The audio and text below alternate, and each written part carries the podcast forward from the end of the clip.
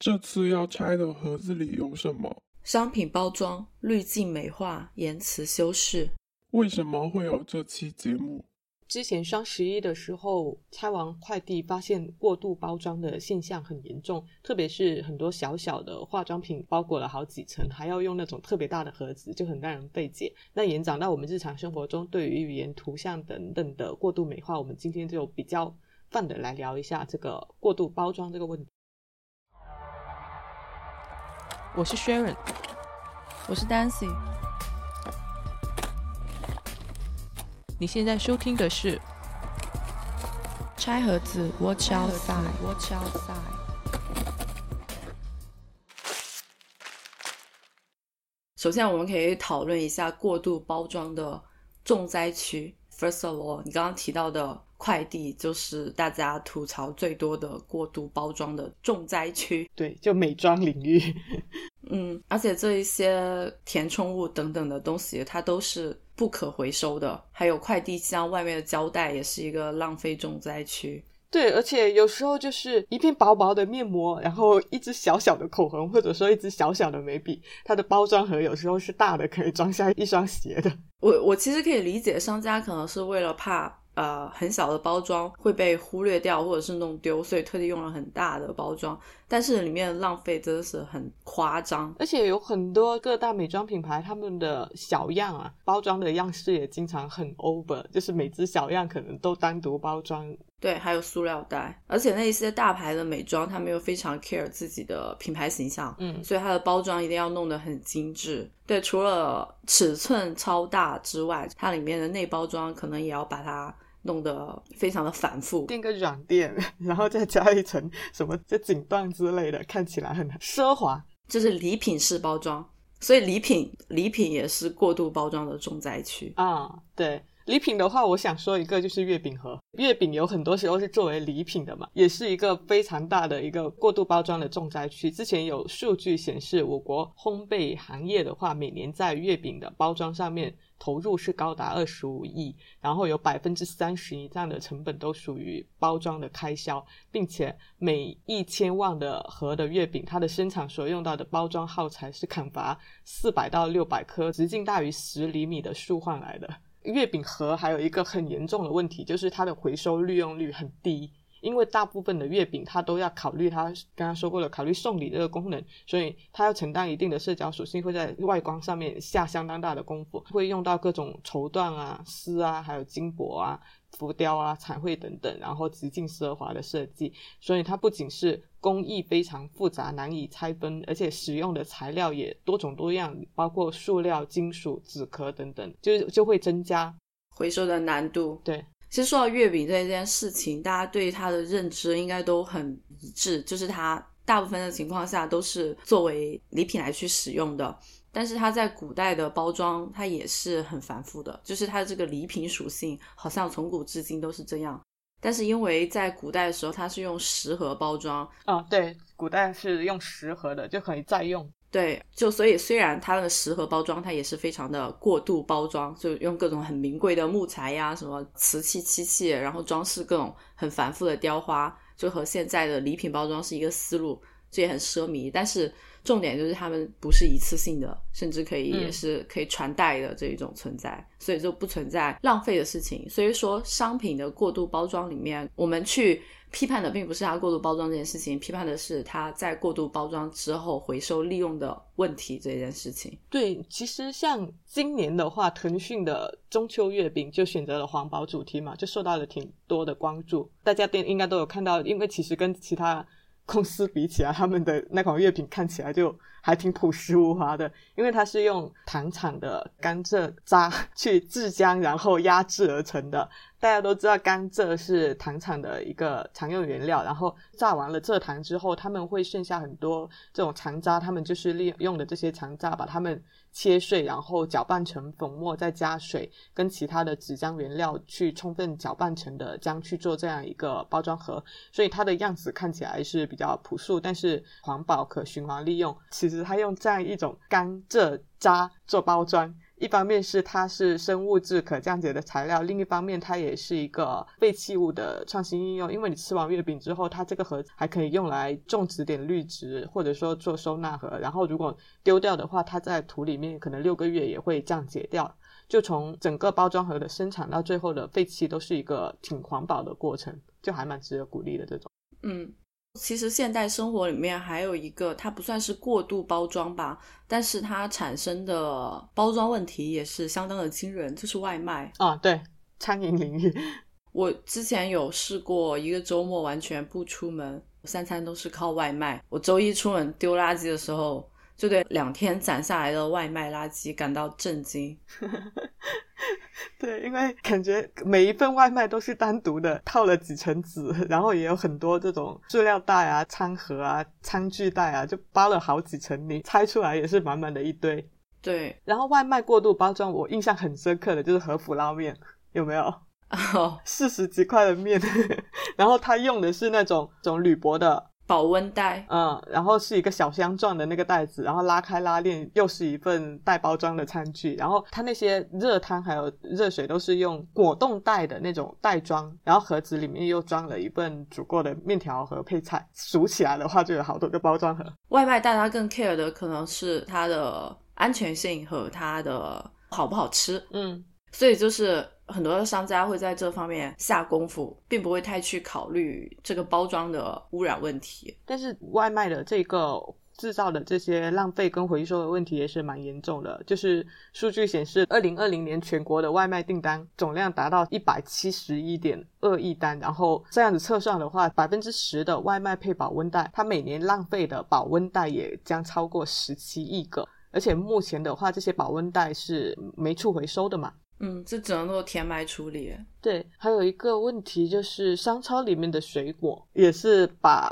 包装搞得挺复杂的。例如一个香蕉，它要装一个袋子，然后一个甜瓜要里三层外三层的包，一个姜或者一个葱也要包一个塑料袋，这种。嗯，对，尤其是一些高端超市。对，所以就是水果这一个层面也是有不少人在吐槽的。有一个豆瓣小组叫。被过度包装气到，我觉得做实体产品的人应该上去逛一下，看一下自家产品有没有中招的，也可以看一下大家挂出来的那些品牌存在的问题，反思一下自家产品有没有过度包装的嫌疑。嗯，它里面吐槽最多的就是快递啊。对，那上面挂出来的产品还挺有代表性的，就大家可能网购的时候都会遇到的一些状况。但那里面也有正面案例啊，有一些人他们会放一些觉得值得大家去学习的正面案例。但除此之外，那个小组里面的涉及到的内容重复率也蛮高的，所以它价值最大的应该是在于那个品牌的举例，可以上去看红黑榜。对，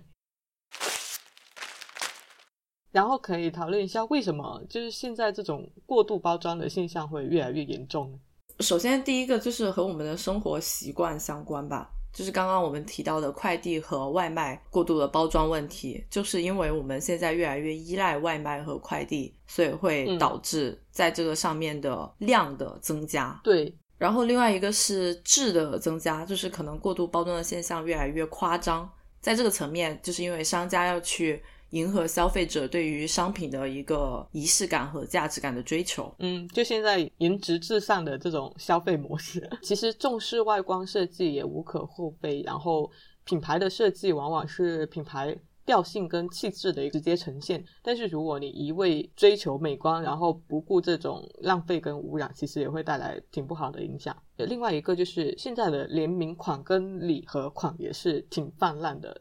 就一个。这种礼品袋加礼品盒加定制的内部结构，就是一个联名礼礼盒，它所消耗的包装材料也不少。对，然后其其实想讲一点，就是当前这种商品被过度包装，看起来很网红的这种情况呢，我觉得站在消费者的角度看，也是蛮审美疲劳的。有时候有一些品牌可以反其道，推出一些看起来很出力，但是原始、实用性又。非常强又不缺美感的包装，反而能够成为品牌本身非常强有力的一个标志，在环保方面也能够收获大家的好感。嗯，但你说的那一种偏向于原始粗粝的这种设计感的包装，它可能会有一定的局限性，就对于商家来说，因为它呃一个方面，它就它对于产品的适配度可能会有局限性；，另外一方面是它这种调性就决定了商家它的品牌形象只能够往这一个大方向去走。嗯，就是如果你的品牌形象是可以往这个方向去走，我觉得是挺不错的。嗯，那过度包装是否必要？从商家的角度来看，跟从消费者角度来看，可能会稍微有点不一样。对于商家而言，包装的重要与否，应该是取决于商品的性质的。因为如果你是功能性的那种实用商品，那商家自己也希望可以省包装费。但如果是那种礼品，或者是有很高的品牌溢价的商品，比如奢侈品。但其实包装就已经是产品的一个部分了，在这个情况下，它的产品性质就决定了它必须要过度包装。从商家的角度来看的话，其实有时候也是很大一部分要取决于品牌本身的调性。如果是做大众消费，可以稍微选择更加亲民跟简约的包装；但如果是高端奢侈品的话，那它就避免不了还是要用一些相对看起来比较高级的包装。嗯，但高级的包装其实也是可以做到简约。嗯。就虽然它的用料可能还是很贵的，但是它是它是简单的，它是环保的。其实说到这个点的话，这可能是这一些所有的贵价产品应该去走的一个方向。因为为什么我们现在不能够很好的去促进环保这件事情，就是因为环保很贵。嗯，所以对于奢侈品而言，他们应该正好去利用环保很贵的这一件事情去立。这个简约品质包装的，那也是这个发展，确实是。然后就是从消费者的角度来看的话呢，我觉得是看需要。如果你不是想要社交型的需求，用这个包装去装点自己的话，其实对于大部分的消费者来说，这个过度包装是很没必要的。就首先是价格问题嘛，羊毛出在羊身上，就是你过度包装的话。这一部分的成本价格，最后还是要由由消费者来承担。大家的环保意识越来越强，然后对于这种过度包装的现象也越来越敏感。就拆完快递之后，看到大大小小的盒子跟泡沫纸，一来处理起来是很麻烦的，二来也觉得浪费。所以过度包装从消费者的角度来看，是会引起反感，然后损伤品牌体验的。嗯，对，对于我自己而言，就对于我自己作为一个消费者而言，我最反感过度包装，就是因为我处理起来真的非常的麻烦。对，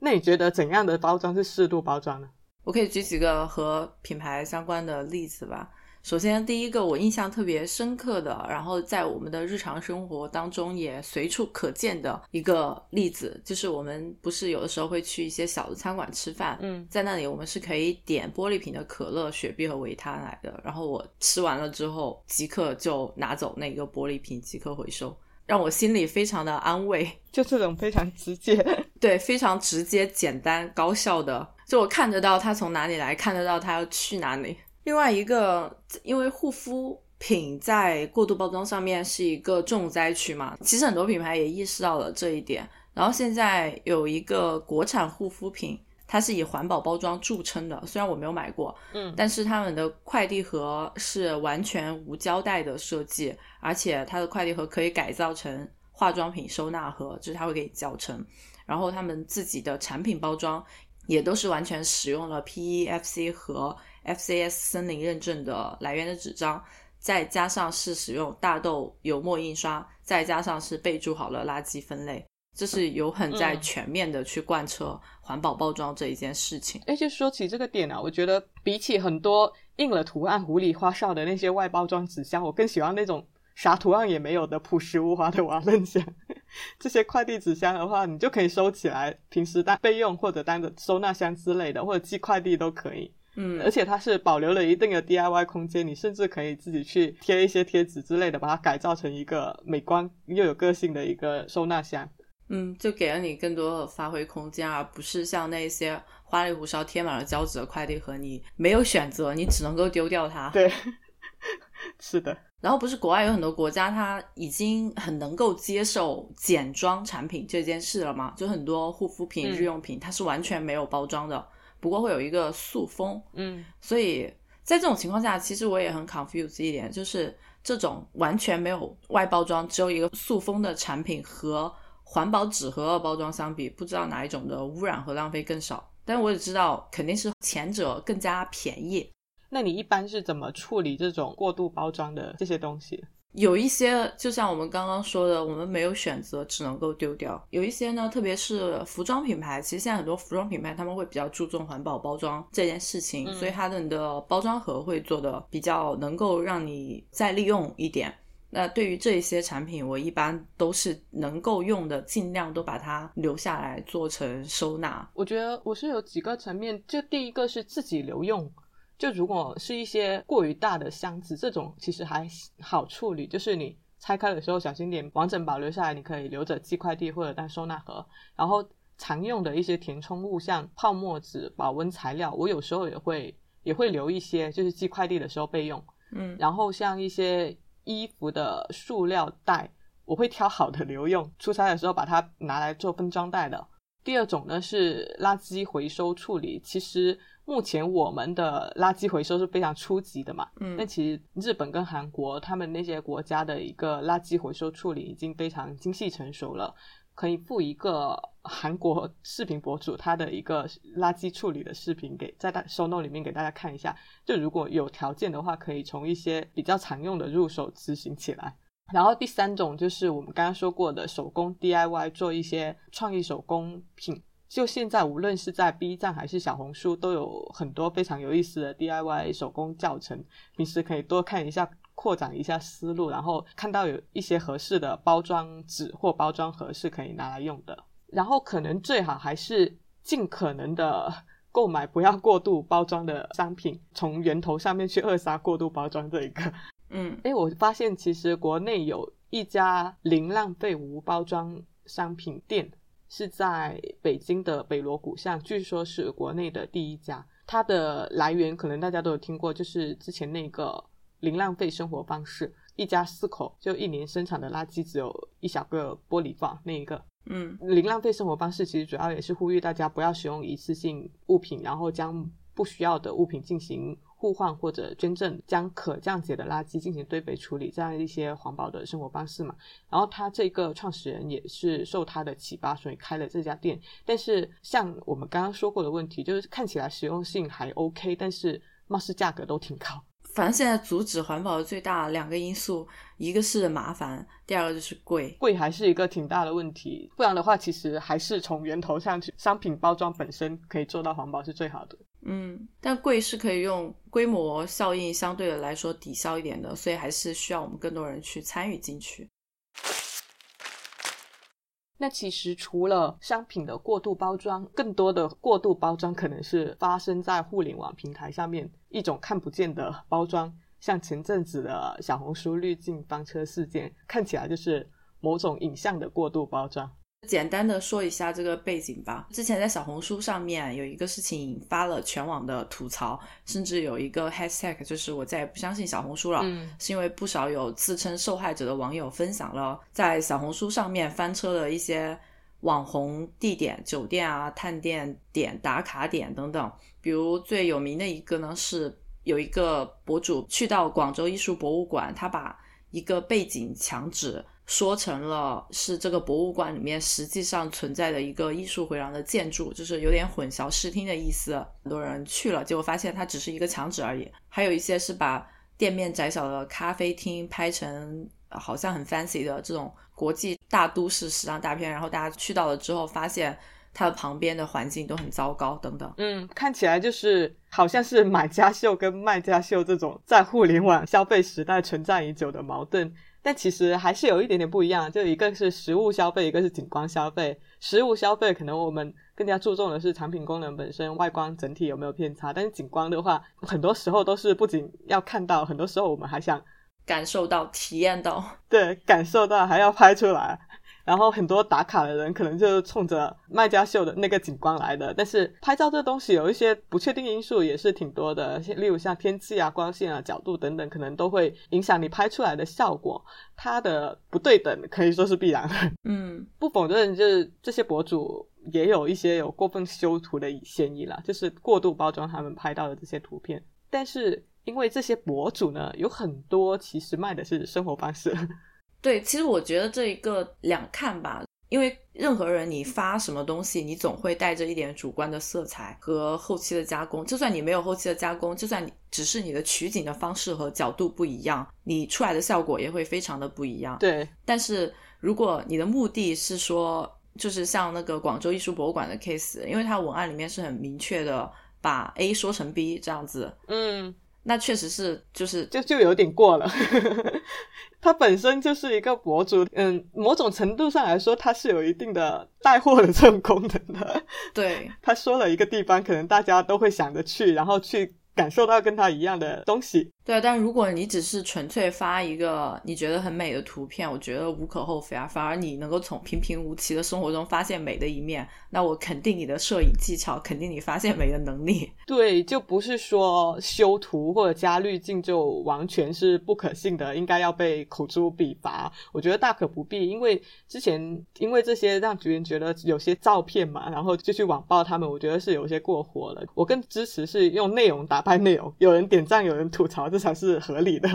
嗯，但是有一个点啊，我是觉得说小红书的运营也确实存在一些问题。一个分享的社区，我良性的一个社区氛围的话，它应该允许各种差异的存在。但是小红书这个平台本身诞生的时候就太过精致化了。据说早期平台的审核是非常严格的，就是你不够精美的照片，往往是过不了审核的。所以分享美图变成了刻进 DNA 里面的事情，造成了。呃，很多出力的真实在这里是不被鼓励的，然后粗糙的东西在这里是不可见的，并且是平台非常大力的去扶植那种非常精美、看起来很很 ins 风的那些照片，就是会造成一定的程度上的反感吧，也可以说是对审美疲劳的一次反弹。说到小红书这一个平台，他们自己其实现在也有意识到这个问题，可能他们自己最终要去向哪里也没有想得很好，嗯，但是呢，从去年开始，他们是有在。有在希望自己的内容可以变得更加多样化一点，但这一个呢，只是内容层面的问题。那至于你刚刚说到的这种，它只支持精致的内容的这个问题，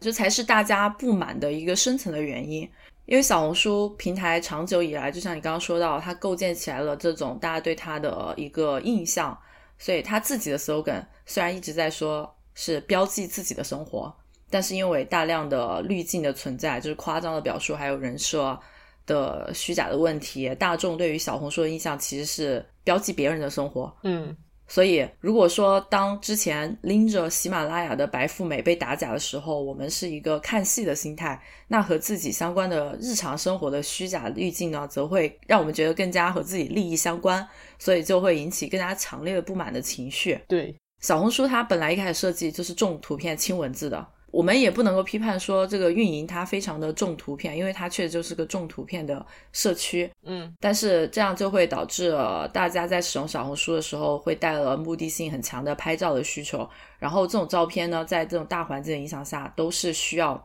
能出片的作为支撑。所以小红书上面它的这种刚刚提到拍照的教程和出片地点探店打卡这种。这种内容是一个大品类的内容，而且这个内容它不光可以反哺到小红书用户本身，还可以辐射到更多人日常在使用的朋友圈，所以又给这个品类的内容的重要性又加码，所以大家对于过度滤镜的不满也是很正常的。就应对这一个事件，他不是说要出一个避坑版吗？嗯，效果怎么样？我们之之后可以再看一下。那你有没有相关的踩坑或者踩雷的案例呢？我没有啊，因为用的比较少。不不一定是小红书，就这种类似相关的，好像也没有哎。哎，我觉得我也是这种，我对于贴上打卡标签的地点通常都比较抗拒，因为打卡这两个字就意味着自带流量的属性，也意味着人多，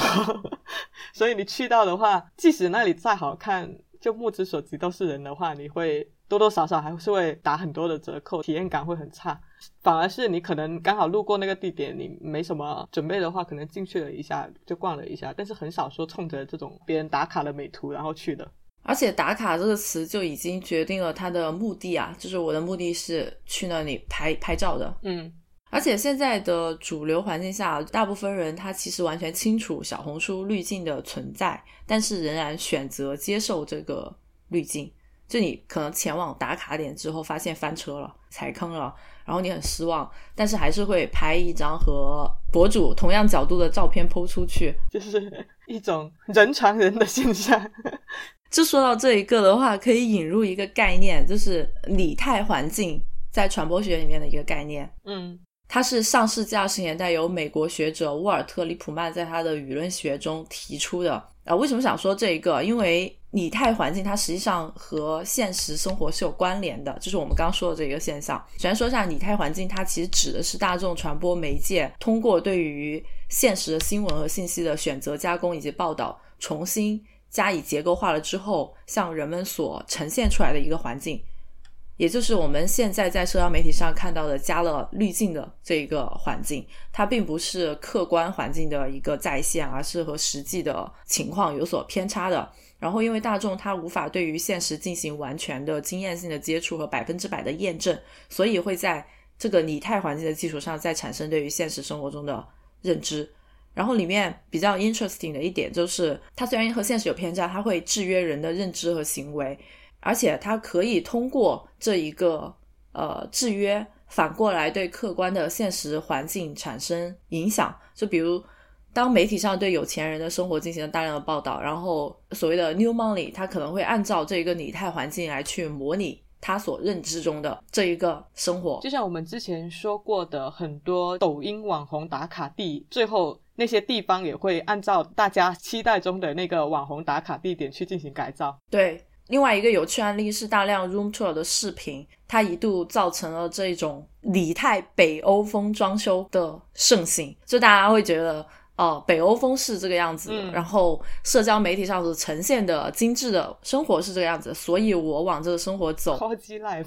对，就是现实生活中的情况会因为拟态环境的呈现而去真的往这一个方向去生长。嗯，这种现象最终还是会反哺到社交媒体上面，形成另外一种。闭环，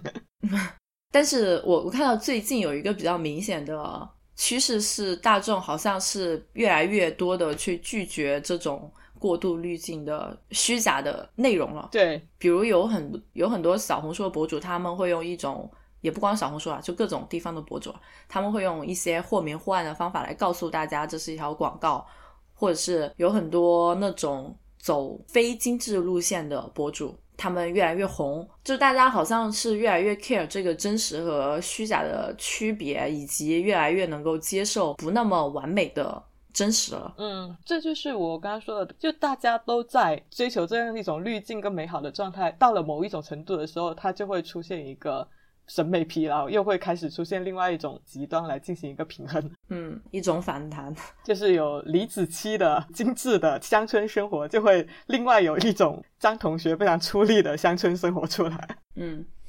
但都是一个李泰的乡村生活，它都不是真的，对。然后这件事情出来之后，就有很多人在在讨论这个照片处理的问题嘛，就是哪些算艺术化的处理，哪些算过度滤镜的这种照片。我的判定标准是你进行这张照片的处理是为了传递什么信息？对，这是目的性的一个问题。对，因为如果你是为了打广告的话，那这个里面当然存在一个真与假的问题，在这个情况下你就不能够过度处理。而且，其实我觉得艺术化的照片处理其实比较少有争议，因为大家就能够比较明显的 get 到那是跟现实不一样的东西。嗯，但如果你是在做生活方式的分享的话，你的真实体验跟感受相去甚远的这些照片的话，就会有过度滤镜的一个嫌疑。但还有一个比较 tricky 的是自拍啊。因为很多人他会吐槽照片这件事嘛，骗子的骗照片这件事情，所以很多人的判定标准就是你这个照片有没有过度处理，就是看你和本人的差距的程度。你觉得这个算你的判定标准吗？我觉得照片的处理有些是会非常过度的去修修你的脸型的，这些我觉得是非常明显的。如果你的脸型是偏很大的，修的骨架什么小很多。这种就非常明显。然后，如果是有一些可能是调调色彩，让他看起来整个人更精神的，或者说整个人的精神状态的变化，我觉得这种就不算太过度的一个滤镜。嗯，我觉得自拍的这个就是很有很有意思，但我觉得照片和本人相差的程度在我这里不算一个标准，因为你有很多人化了妆，你改变就会很大。嗯有些人他会往丑化自己的方向去修，那这个算是过度滤镜吗？即使是在自拍这件事情上，我觉得还是看你的目的性。因为如果你是要把自己 P 成你理想中完美的长相的话，那可能反映出来的是你对这个就就是你是拿去相亲或者拿社交网站上面交友的，跟你平时自己朋友圈分享的就会有很大的不同。你说这个，我就想起另外一个事情。但我刚刚本来想说的是说，呃，就是你对自己的外貌的一个接受程度和自信的程度嘛，以及你觉得说你想要成为什么样子的人，嗯你对这一个外貌的美的追求的程度。但是你刚刚说到说你发去相亲网站和在自己朋友圈里面晒的照片不一样，我就想起最近看到一个比较有趣的一个内容系列，就是给不同的人发不同的照片，就这种看人下菜的，它就好像是一个迎合社会既有的共识而去进行照片的处理或者是分享，也是一个很嗯怎么说有趣的点吧。说到这一个，我想起艺术照的处理也是一个难题，就是影楼拍的那些，哦你修的不够的话，整体效果没出来要被骂，但是你修的过了，不像本人也很尴尬。之前就有看过一个新闻，是说有个女生花了几千块拍了一组艺术照，然后修出来的图最后完全不像她自己，就因为她拍的是那种古风的照片嘛。然后影楼就把她的脸修小了很多，但是那个女生就觉得说，你基本上把我整个脸型都变了样，这还是我吗？这有什么纪念意义？这种照片我觉得比较难去平衡，主要是看社会共识的美丑的认定的标准。因为影楼他给你拍古风照片，然后一定要把你的脸修的小，是因为这个是他们的认知当中古风照片一定要有的一个模式。对，而且而且其实他从妆发上面已经对脸大的人可能就不友好了。对啊，所以如果说你真的是一个有呃，当然这个要求比较高，但如果你真的是一个很有水平的摄影师，一个摄影机构，那你其实应该是可以为你的客户量身定制适合他的风格，或者是说，对呃，就算他不适合古风，你的选择可能是一叫他不要拍古风，二在古风里面给他找一个更加适合他本人的路。对，要不然的话，那我其实一百个人拍出来的照片都是一样的，我去拍的意义何在？那最后总结一下可行的这种避坑的指南。我的避坑指南就是，你只要记住，经过媒体传播的是拟态环境，而非真实环境，即可相当程度上 relax 自己的心态。我是有一些比较具体的具体的做法的。OK，首先，第一个是你可以去获取不同的信息，嗯例如你要去那个具体的地点呢，你至少去搜一下相关地点加吐槽、拔草、避坑这样子一些信息，看一下相关的评论，就有点类似像你淘宝去看一下差评这种。然后，哎，换个思路的生意也来了，就是现在也有不少以吐槽滤镜，然后还原真实景点为为主的这样一些博主，像 B 站上面就有一个 UP 主叫滤镜粉碎机，他就专门做这种视频。像什么江边有根电线杆就能取名小镰仓，全世界有六十二个镰仓，一个在 日本，剩下的六十一个都在中国之类的这种吐槽。然后第二点呢，是可以去问一下身边有没有去过的人，嗯就让他们分享一下真实的体验感受如何，这种一般是会比较靠谱的。然后第三点可能就是对比不同平台的评价，因为如果你是在小红书或者大众点评看到的消费属性非常强的这样一些平台，然后或者你可以移步到呃微博、豆瓣、知乎之类的一些平台去看一下相关的评价，做一下多方的对比。就你说到你第一点具体执行的案例的时候，我想起来最近好像有一个系列内容也很火，大概意思就是当时尚穿搭走进日常生活，因为就是有很多时尚博主他们在拍自己的穿搭照片的时候会拍的非常的美嘛，但去掉他们的环境，比如说美美的咖啡厅啊、影棚啊、打光啊这样的情况之后。你穿着这一身穿搭，实际走进你的真实生活，比如说去街边吃、路边摊，或者是去坐地铁的时候，又是怎样的一个效果？就把你的呃什么 OOTD 之类的融入到具体的生活场景里面去看，而不是对，在一个非常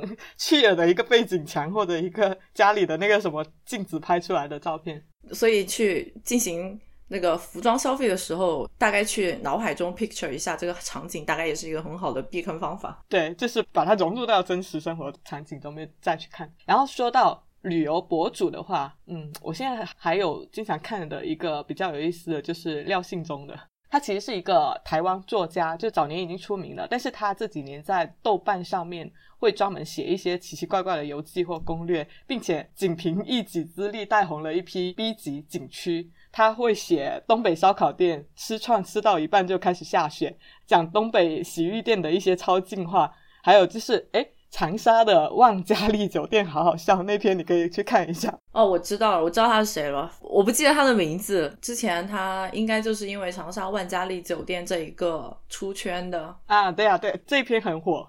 然后他其他的文章也很有意思，可以去看一下。我觉得他更像一个城市观察者，就总能找到一些非常有趣的切入角度，然后去带出那个那个地方真实的生活面相。然后我觉得旅行吧，景观其实是其次的，真正能把那个地方的生活魅力给展现出来，才是一个旅行博主真正的功力。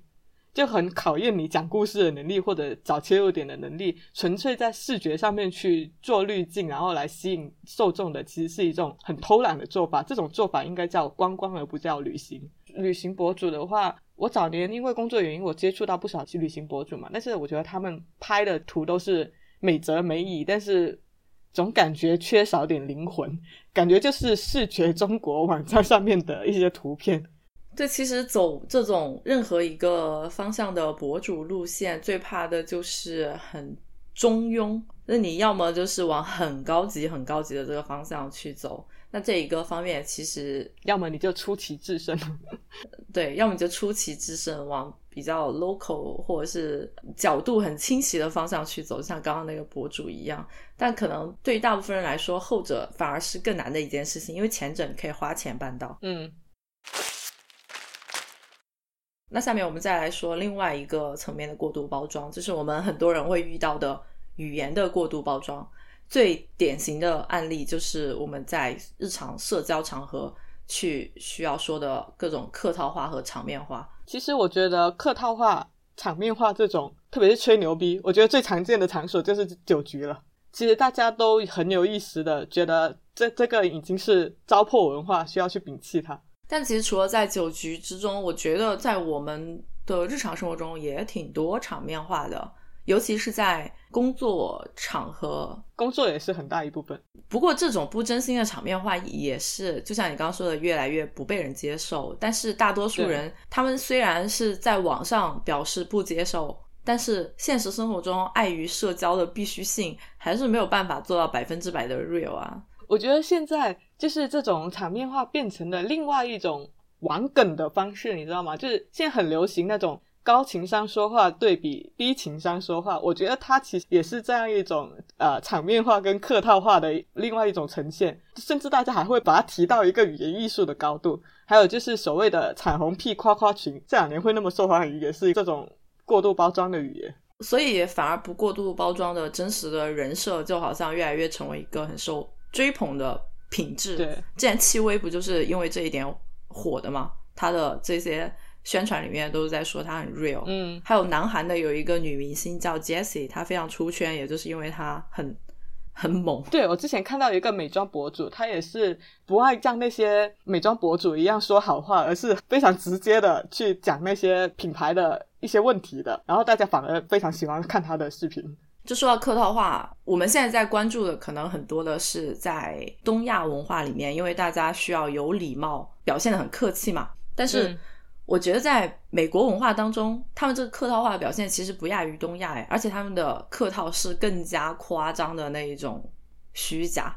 每天很精神饱满的对着你做那种露出八颗牙齿的微笑，然后见到所有的人都是很情绪高涨的打招呼，然后夸你什么什么的。说到这个，我最近在看一个美剧，叫《You》，主要的剧情和这个是不大相关。嗯，主要剧情还蛮 creepy 的，就是讲一个变态的故事，但还蛮好看的。但在最新的一季里面，就是第三季，它有很多的内容都是大量的呈现了现在的社交媒体上虚假人设、网红生活和对富人区的嘲讽，这都是北美圈的这种。然后里面有一对网红夫妇。就是很假，他那个妻子就是在经营一个完美妈妈的形象，然后每天坚持健身，只吃那种无麸质的食物，不允许小孩摄入糖分，包括水果里面的糖分。嗯然后发育儿博客，见到所有人都热情洋溢的打招呼，然后说啊，你今天好美呀、你又变美了。当自己排挤的邻居失踪的时候呢，他是第一个站出来，在电视台面前流泪，一边创建相关的 tag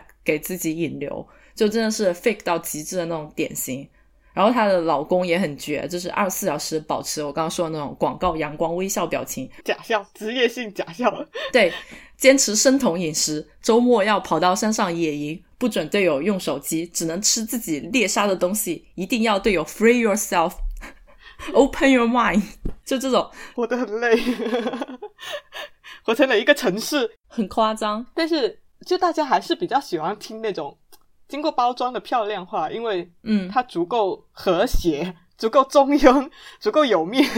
但是真话往往是令人不适的啊，因为特别是那种直指要害的真话，我感觉就是像一把剑，有时候是会很伤人的。但是呢，真话往往又是非常直接的，能够进行沟通跟直指问题的要害的。我觉得有时候在解决问题的时候，一直在讲客套话或者场面话，就会让解决问题非常的低效，然后非常的 浪费时间。浪费时间，非常痛苦。特别是在工作的时候遇到这种事情，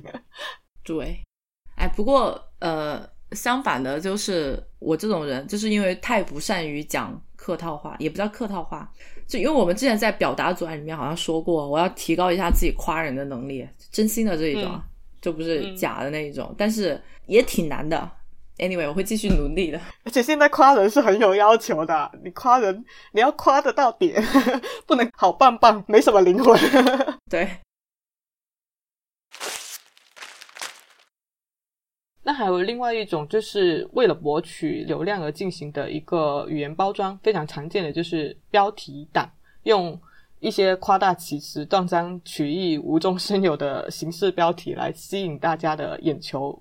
然后赚取更多的流量。这种大家其实已经屡见不鲜了。就在这一点上，我觉得做的很绝的，然后印象很深刻的就是毫无顾忌和底线的港媒，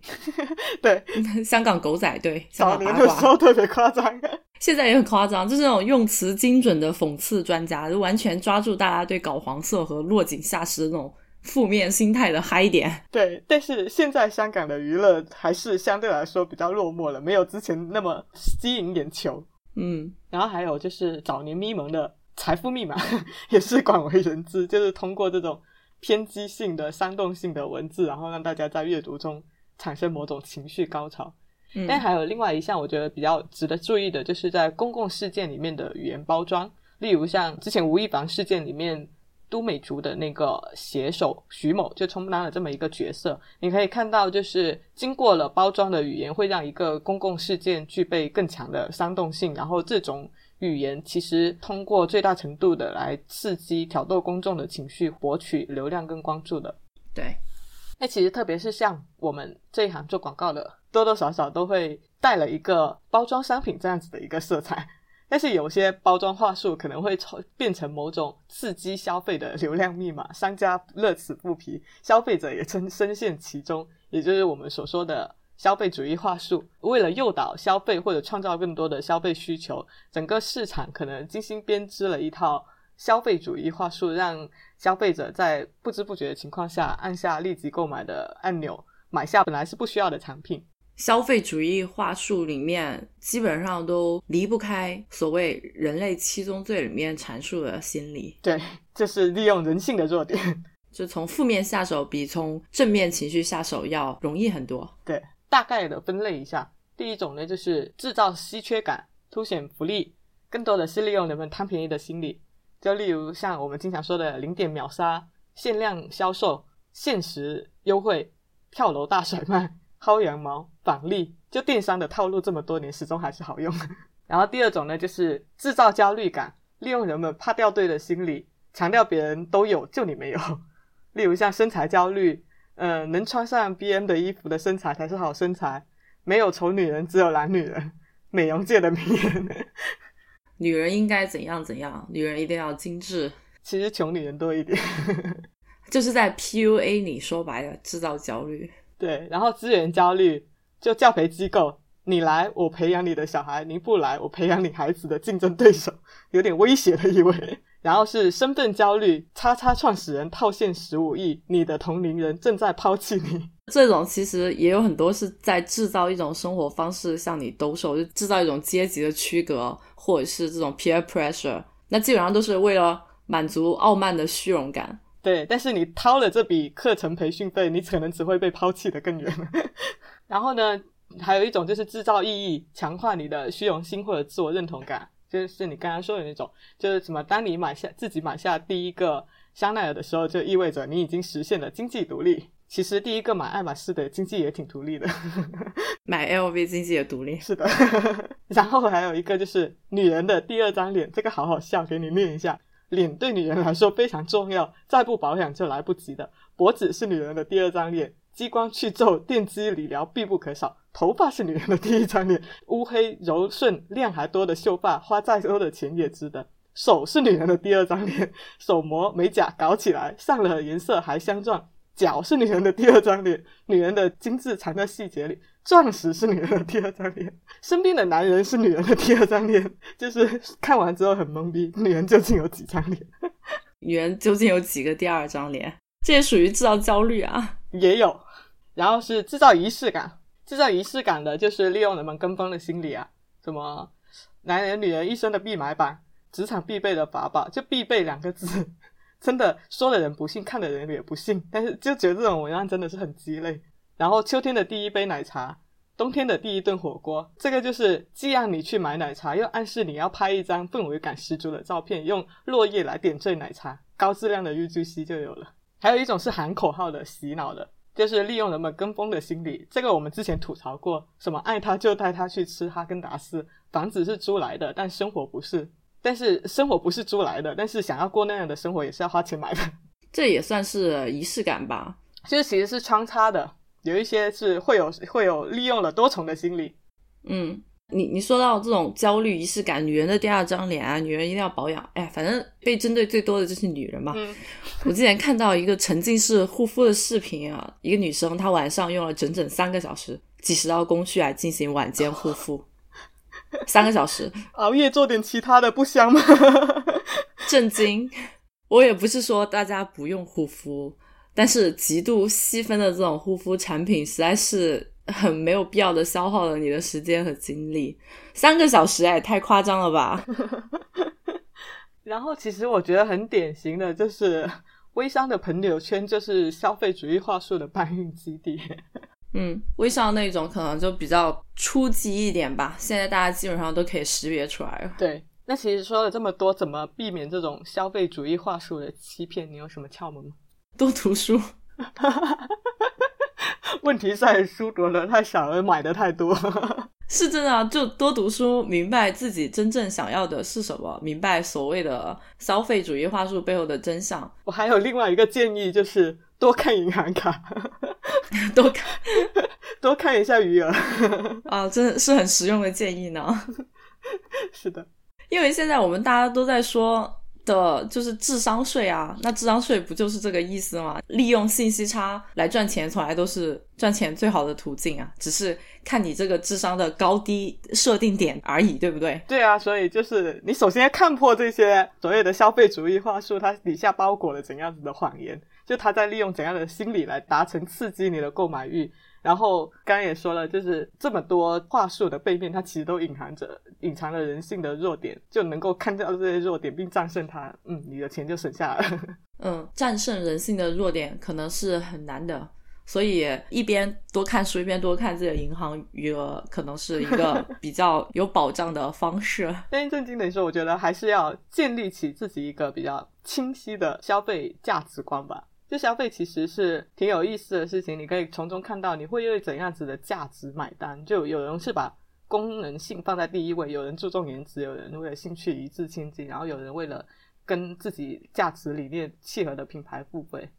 就还是挺不同的。对，但就战胜自己的弱点很难嘛。但是如果你只是有一个方向的沉迷点，还好，当成自己去释放压力或者是释放弱点的一个出口。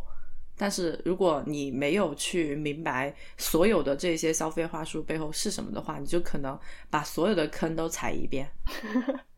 那也太惨了吧！不过说起来的话，随着整体经济形势的下滑，其实也有越来越多的人在提倡消费这样子，开始对过往的消费行为展开反思。你会看到很多消费主义话术都在更大范围内失效。在豆瓣还有网友专门开帖去分类总结这些消费主义话术，然后有一个豆瓣小组叫“不要买消费者消费主义的逆行者”，大家都在互相。抱团互相劝退各种不必要的消费。这个小组据说创建以后，仅用了短短的两个月，就 就迅速汇集了十三万的一个豆瓣用户。然后在这个小组中，也有看到各种对消费主义话术真相的揭露，输出各种反消费主义话术的宣言。还有一个豆瓣小组叫“如果我们可以通过不消费获得快乐”，就是大家。开始尝试去探索这种买买买的快乐可以被如何替代，举办一些挺有意思的一些活动，例如闲置礼物盲盒互赠活动，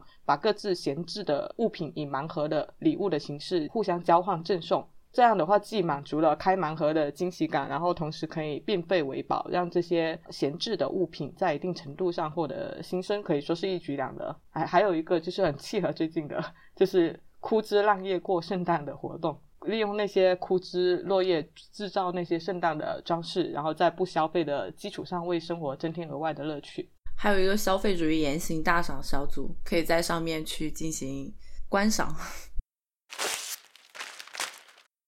呃，我们今天讲的过度有造成浪费的商品包装，有模糊真实与虚假边界的滤镜包装，也有博取关注或面子的语言包装，消费主义话术的包装。然后，这种用力过猛的背后，都或多或少的利用了某种人性的弱点。但同时，一个摆在眼前的现实是，在这个时代，不加包装的东西往往很难被真正关注到。于是，太多琳琅满目、华而不实的包装被人们所鼓励，具有欺骗性的、迷惑性的、美好的悬浮的景观，让人们心驰神往。各种新奇的概念、漂亮的话术串联成一句吸睛的话，为吸引到一次次具体的点击而洋洋得意。就我们常常把。真实挂在嘴边，但是对于被欺骗这件事情，好像不以为意，就是总是会一遍又一遍的被诱惑。或许我们没有想象中的那么拥抱真实。我觉得人类对真实的期待有时候是挺叶公好龙的，就是那些出力不堪的真实，那些